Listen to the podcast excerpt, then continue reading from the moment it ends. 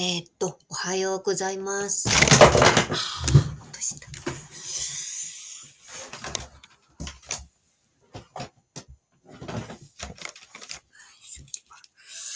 おはようございます。ごめんなさい、落としちゃった、携帯。はい。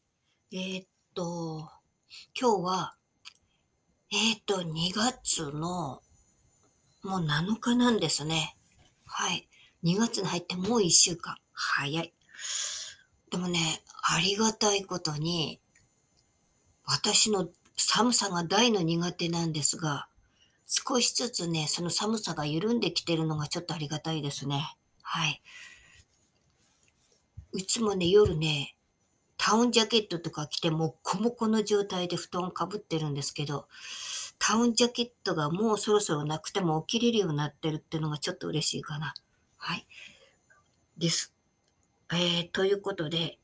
えー、早速ですが、もう時間も過ぎちゃってるので、今日の、えー、私が学んだことの分かち合いをぜひ始めたいと思います。で、今日はですね、えー、っと、これもね、古い記事なんですけど、はい。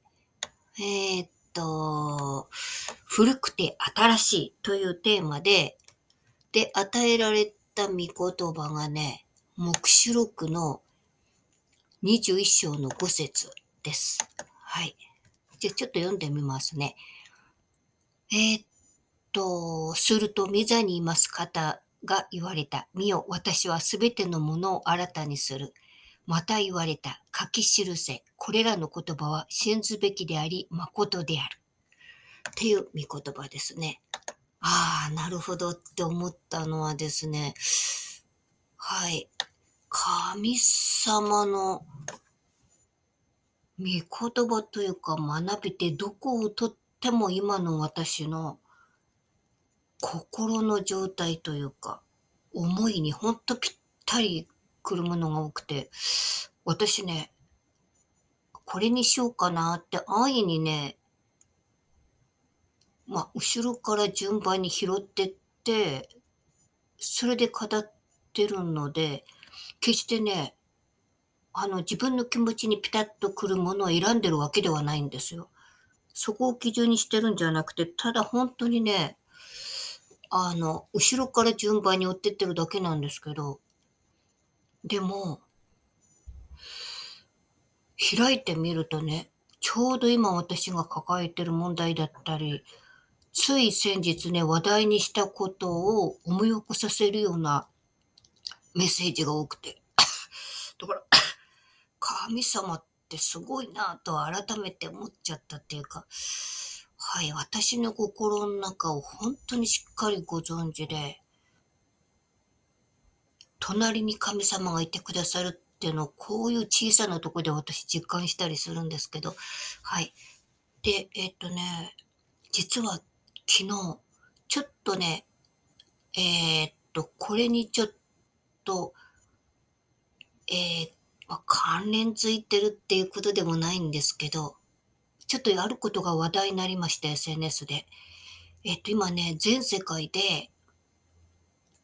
あの、教会を離れる人が大量に起こされていて、で、人がいなくなった教会が廃墟になったり、あるいはカルト集団の、えーっと、その本拠地に再利用されたりとか、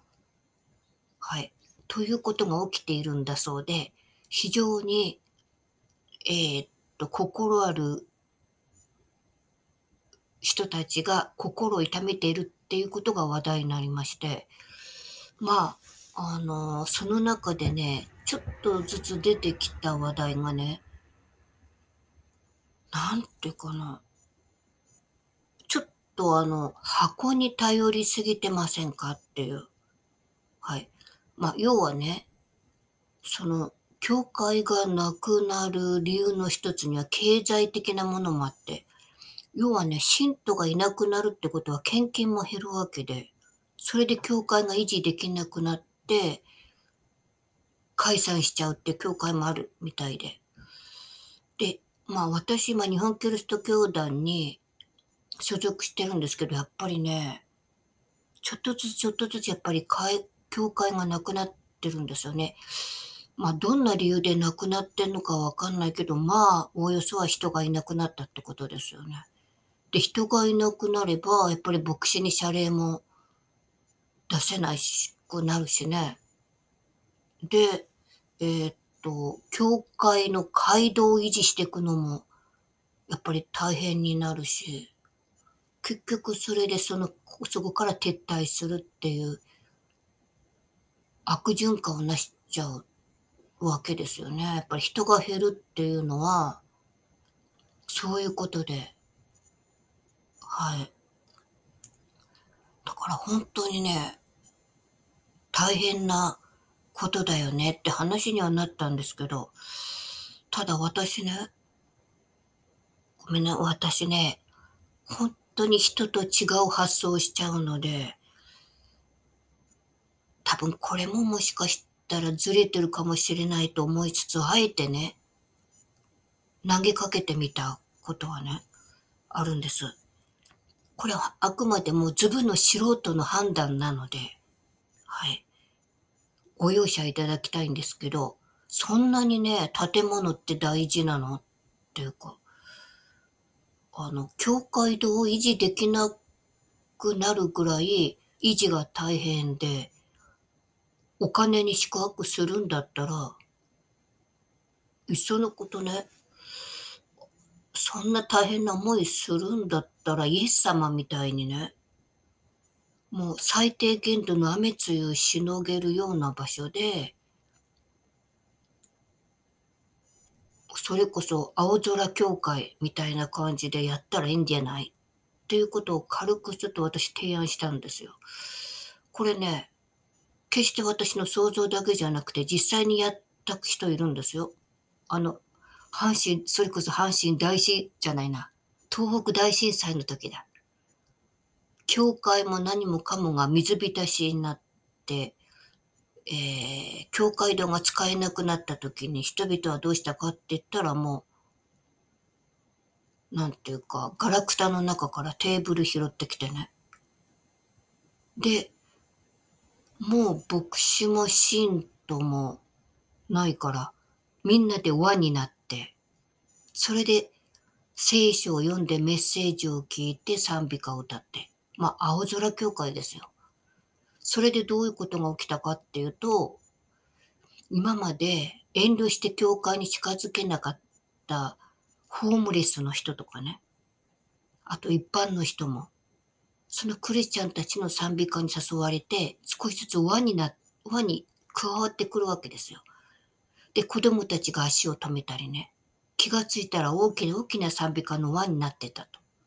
で、寒いから東北の冬はやっぱり寒いので、やっぱり焚き火をね、今度囲んで、牧師も信徒もぐるっと囲んで、それでやってて、そのうち今度テントを張ってね、雨とか雪をしのぐために。そうした中で、皆さん礼拝を守ってたっていうことを実際やってた人がいて、まあ、後にね、この教会は壁を作って立派な教会建てるんですけど、でも、教会がない時に、街道がない時に、こんな素晴らしい集まりをしてた人たちがいるわけですよ。だから、あの、街道とかか、運ぶんじゃないですよね。はい。で、そこではね、はっきりで、誰が牧師で誰が信徒かなんてそんな立場もわかりませんからみんなボロボロに服着てるから。だからみんな同じ立場目線で集まって共に賛美歌を歌うわけですよ。で、天井はこの大空。踏みしめてる大地が教会の床。はい。それを目指したらいいんじゃないって軽い気持ちで私提案しちゃいました。そんなにね、なんていうの、箱がなくなったら信仰もなくなるわけ。それって最初から信じてなかったってことじゃないのと。はい。率直に私言いました。だって本当にそう思うもん。うん。で、でさ、あの、まあ、なんていうか、それでね、これね、悪口じゃないんですけど、牧師にもいろいろ言ってね、ちょっと、なんていうか、照明を軽く見てんじゃないと思う人も中にいるわけですよ。牧師って、これも私のズブッとの判断ですけど、神様から証明を受けて立つ預言者ですよね。だけど、ある牧師がね、うんとおじいちゃんですよ、この方。どこにも行く場所がないから仕方なく牧師をやってるんだって言ってね。信徒の前で堂々と言ってた方がいて。ちょっとそれはどうなのって私内心もやもやっとしちゃったっていうのはね、みんななけなしの献金働いはたいて捧げてんのに、そのさ捧げた献金の一部がこんないい加減な牧師の生活を支えてんのかって、ちょっとね、内心うんざりしちゃったことがあって。はい。で、聖書を読まなくても、礼拝はできるんだとかね。ちょっとね、私この方に疑問感じて離れたんですけどね。はい。で、まあそういう人だから、信徒もほとんどいないんですよね。10人もいないし、どんどん減ってってるみたいです。だから消滅するのも時間の問題で。だから中にはね、そういう、なんていうの、照明をはそっちのけで、牧師になったら先生と言ってもらって、それで黙ってても献金が集まって生活を支えてもらえるからそこに魅力を感じて、まあ、いわゆる就職するっていう人も中にはいるわけですね。まあ試験もあるけど、そんなのいくらでもごまかせるしね。うん。っていう人が、やっぱりいるみたいですね。まあ、不労所得っていうか、老後の安定というか。はい。だけど立派なことを言わないと信徒が集まらないから一生懸命言葉を尽くして語るっていうか。はい。まあ、それでも教会は教会ですけどね。だから一時ちょっと嫌だなと思ったこともあったりとか。はい。で、信徒も、信徒も牧師も、そこんとこね、うん、ちゃんと神様に目を向けてますかっていうかね。そこはやっぱり一人一人考えた方がいいなと思うんですけど、それでもね、その方今でも牧師やってますけどね、一生懸命周りの若い牧師さんたちが一生懸命支えてるけど、はあ、いやだからね、そんな不埒なことを言う牧師でも絶対見捨てないで、支えるっていう牧師さんたち、その心遣いが素晴らしいというか、そんなね、優しさや親切をね、ちゃんと活かして悔い改めてこれたらいいな、この牧師さんってな、今も思ってるんですけど、でもね、私自身のことを考えたときに、私ね、やっぱりその、ついね、あの人はどうなんですかこの人はどうなんですかって言ってね、人のことに目がいって、やっぱりどっかで自分が上目線でね、こいつダメだろ、あいつダメだろってやってる時があるんですよ。その時の自分はもう本当ヒーローですよね。はい。でもそれも、やっぱり神様がいた時どうなんだろうっていうのやっぱり考えなくちゃいけないなって最近思わされてるんですけど、あの、罪をね、指摘してあげるのはとてもいいことなんですね。悪いことではないけど、その後の対応っていうか処遇っていうのはそれは神様がなさることで、私らがすることではないので。だけど、やっぱりね、最近もね、醤油なめなめ事件とか話題になってて、もうこのね、携帯というか、と SNS が普及してるこの時代だから、それを動画に撮って、拡散して、されて、されまくってる？はい。あの、指摘するのはいいんですけど、なんていうか、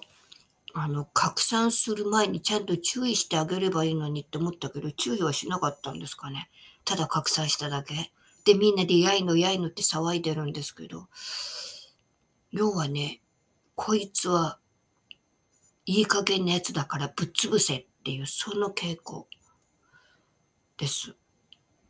はい。でもそれもやっぱり神様がなさることですよね。私らがすることではないです。はい。なので、そんなこんなでね、あの、はっきり言って教会の中でも自分の信仰を、せ、を守ってればいい。他の人はどうでもいいっていうね、個人主義的なクリスチャンもやっぱりいるわけで、それで、めんどくさい人には関わらないっていう。それで、教会の中に孤独感を感じ、を受けて、離れていく人もいるわけで。で、あの、信仰とはこういうもんだっていう枠にはまらないと、あなたは信仰がないと言われて傷ついて離れていった人とか、やっぱりね、お互いに許し合いっていうのかな、愛し合うっていうところで、ちょっとなんかずれてきてるかもしれないっていう、これお隣の国でもね、同じような現象が起きてて、やっぱりいろいろといじめの問題とか起きてるみたいです。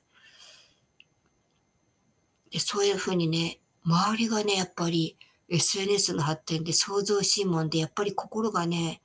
ざわついて、そんなのに振り回されて、自分自身と向き合うことを忘れてしまっている自分っていうのを発見するんです。はい。だからいろいろな意味で、神様は今の私たちの状況を見てね、悲しんだり、お怒りになったり、でもじっと忍耐して気づいて悔い改めるのを待ってくださってるのかなと。私なんか特にね、こだわりが強くて、で自分のルールが譲れないものがあって、それでね、独走しちゃうことがあるので、だからなおさらね、本当に神様の導きがないと、一日一日が歩けないような愚かなものなんですよね。まあ、これをね、障害を言う訳にして逃げることもできるけど、だけど、それでね、影響を受けた人たちにとっては障害もクソもない。はい。やめてくれですよね。だから私は最近は障害を言い訳にして勘弁してくれっていうのは言わなくなったんですけど、はい。まあ、ってことでもない。だから、孤独になっていく人ってのはもちろん周りの理解っていうのもね、必要なんだけど、私らもね、障害があるんだから私らは特別だとかね、特別に自分らを配慮されるべきだっていう、やたらと配慮をね、求めるっていうのもちょっと違うかなと思うし、あの、生産性がないのを否定してるわけではないんです。はい。生産性がないのはそれはね、その人の持ってる特性だから仕方ないけど、だけど、生産性のない私たちを受け入れてくれてる人たちもいるわけで。だからやっぱりそういった心遣いにはありがたいっていう気持ちを持たなきゃいけないよなってすごく私は思ったりする。はい。です。だから本当対話が必要。お互いに。許し合いの心がないとそれも実現しないので。だから教会の中からもしかしたらそういった許し合いがなくなってるかもしれないっていうことも含めて、本当に神様は忍耐して私らの悔い改めの告白を待ってくださってるのかなと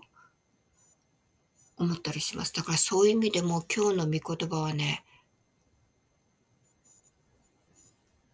神様が全てを新しくしてくださるっていうのは、なんていうか私らね、人間の生活の社会の中の腐った部分を神様が取り除いて、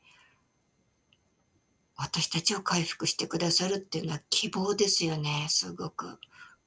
はい。だから本当私らってもっと心を砕いて、神様の前に謙虚にならなきゃいけないなっていうのを改めてちょっと思ったんですけど、はい。だからどんなにね、人々からお前ダメだろって言われてる人も神様の愛の中にあるっていうことは、本当恵みだなと私なんか、いなんていうかずれたる人間だからこそ、なおさらそれをね、すごく感じるんですよね。はい。こんなずれた人間にも、神様は憐れみを注いでくださってるっていうのは、とてもありがたいなと。だからこそ、本当に神様の愛に応えていきたいなと。でもね、何もできないんですけどね、不器用だしね。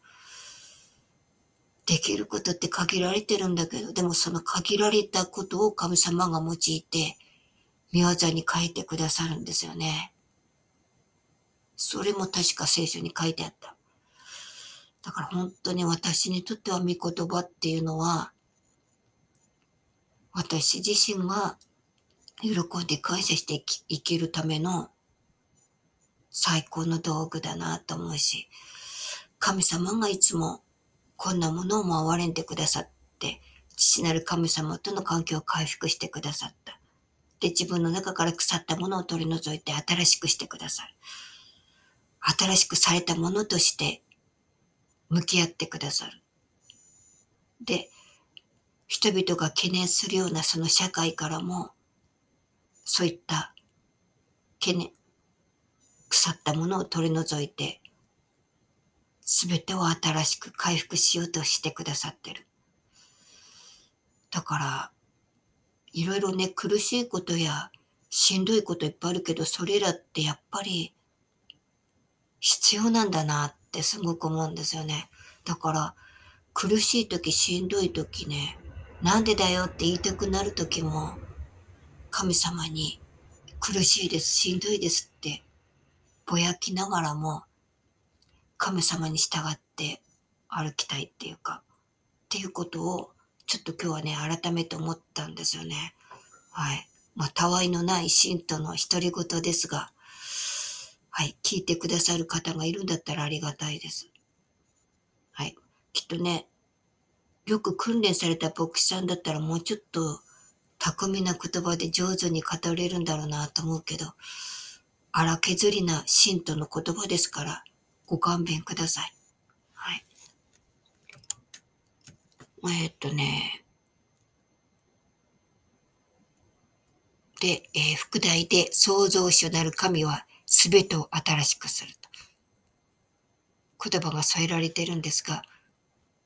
どうぞ神様がこの社会を新しくしてくださって、そして、本当に